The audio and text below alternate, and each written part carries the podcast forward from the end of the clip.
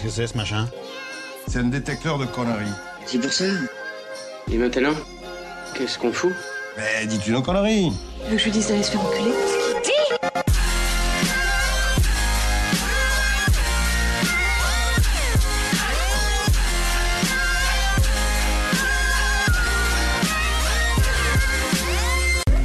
Vulgaire?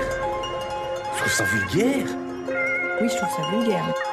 Salut à toi, l'ami qui m'écoute depuis la Franche-Comté ou depuis ailleurs. On se retrouve aujourd'hui pour continuer un petit peu euh, l'histoire de France. Et on va commencer, une fois n'est pas coutume, par une devinette. Est-ce que vous savez quelle est l'arme la plus maladroite du Moyen-Âge, Arthur? Non, tu sais pas, toujours pas. Bon, terrible. Eh bien, c'est le trébuchet. 10 points pour moi, c'est très drôle, vous pourrez la faire à vos amis. Donc aujourd'hui, on va parler Moyen-Âge, effectivement, étant donné qu'on va parler de la féodalité.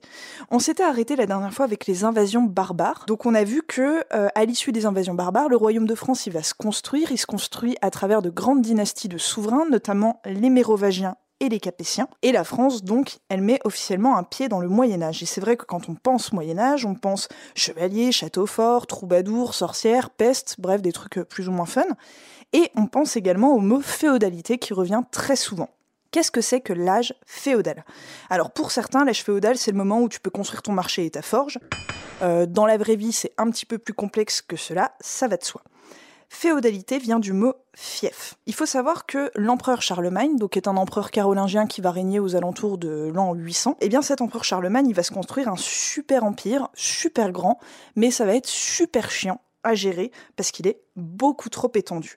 Donc notre ami Charlot, il va confier des terres, qu'on va également appeler des fiefs, à des copains qui s'est fait sur le champ de bataille, en qui il a toute confiance, donc il va leur donner ces terres, et en échange, ses amis vont lui prêter serment de fidélité et de loyauté, donc un serment d'allégeance. Je suis vassal du roi de France et m'y tiendrai Après la mort de Charlemagne, tous ces seigneurs qui ont reçu des fiefs deviennent super puissants et très très riches, et ils le sont même souvent un peu plus que le roi ou l'empereur.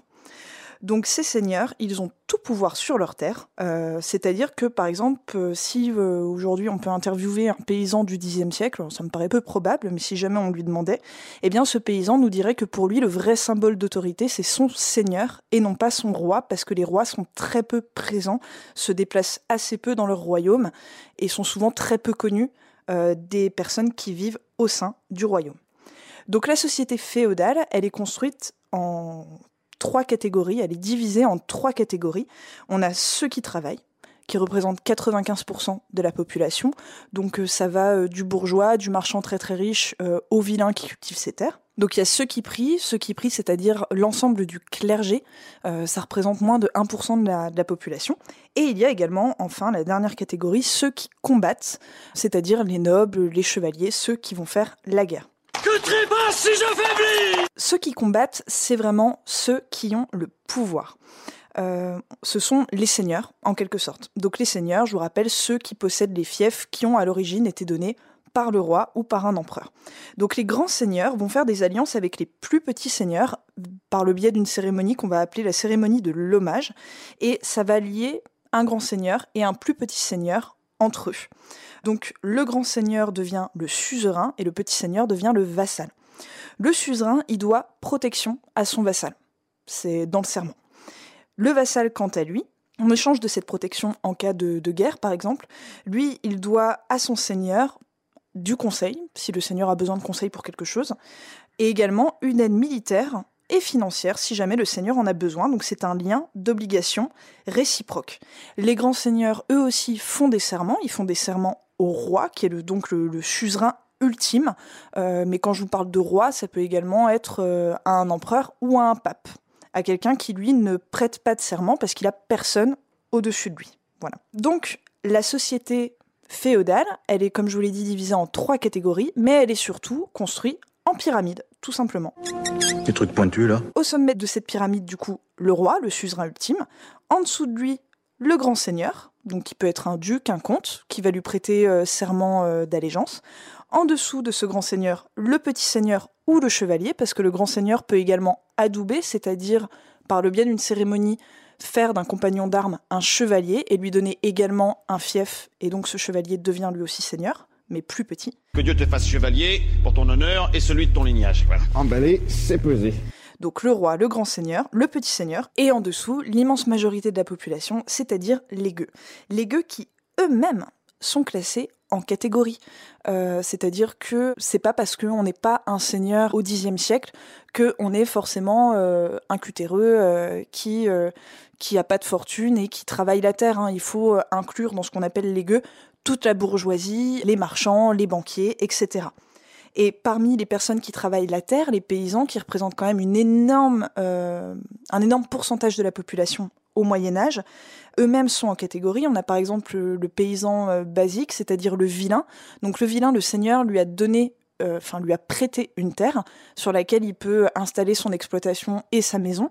Il la cultive, il en prend soin, mais en échange, il va donner une somme d'argent annuelle à son seigneur ou une partie des récoltes ou une partie du bétail tous les ans. Et en plus de ça, il paye un impôt au seigneur afin que le seigneur le protège en cas de guerre. Et en dessous de ces vilains, de ces paysans, on a ce qu'on appelle le cerf. Donc ça, ça va vous rappeler peut-être euh, des cours euh, enfouis euh, de 5e ou de CM1. Le cerf, lui, c'est un paysan qui n'a pas de, qui n'a pas de liberté. Il travaille pour le seigneur sur les terres personnelles du seigneur. Il n'a aucun droit, il n'a aucune liberté. C'est en quelque sorte un esclave du Moyen Âge. Avec le temps des grands seigneurs apparaît également le temps des châteaux forts. Un seigneur pour marquer vraiment, pour asseoir son autorité, son pouvoir, sa puissance et la montrer, il va faire bâtir des châteaux forts, des véritables forteresses sur ses terres, et le seigneur vit dans le château fort étant donné qu'il vit dans le donjon. Une grande légende urbaine qui vient de je ne sais où euh, nous laisse croire que souvent le donjon c'est la prison. En réalité, pas du tout. Le donjon c'est l'ultime bastion du, château fort. C'est une grosse tour carrée qui se trouve en plein centre de la cour du château fort. C'est la partie qui est la plus défendable en quelque sorte. C'est-à-dire que même si le reste du château est pris, on peut encore se défendre dans le donjon. Et c'est là que le seigneur a ses appartements et reçoit euh, lors des audiences, des jugements, etc., étant donné que le Seigneur a droit de justice également sur ses terres, c'est lui qui fait la justice. Et le roi dans tout ça Eh bien le roi, euh, il fait confiance à ses seigneurs, même si parfois dans l'histoire on verra que plusieurs euh, seigneurs euh, vont tenter de se rebeller contre, contre le suzerain ultime. Mais le roi, il a une autorité vraiment directe uniquement sur ses terres. Les terres du roi, donc qui ne sont pas confiées à un seigneur, on appelle ça le domaine royal. au centre du Moyen Âge, au milieu du Moyen Âge, le domaine royal, il est souvent assez petit. Donc en fait, euh, les souverains ont souvent peu de revenus, euh, peu d'autorité. Le vrai pouvoir est détenu par les seigneurs au milieu du Moyen Âge.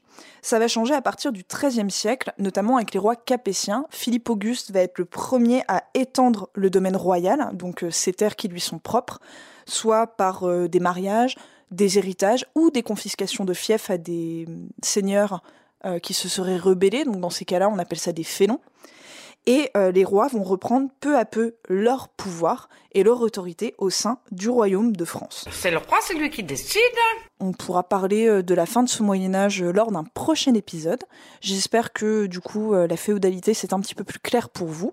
Et puis bah, je vous dis à très bientôt et je vous souhaite une bonne suite et une bonne fin de confinement. À plus.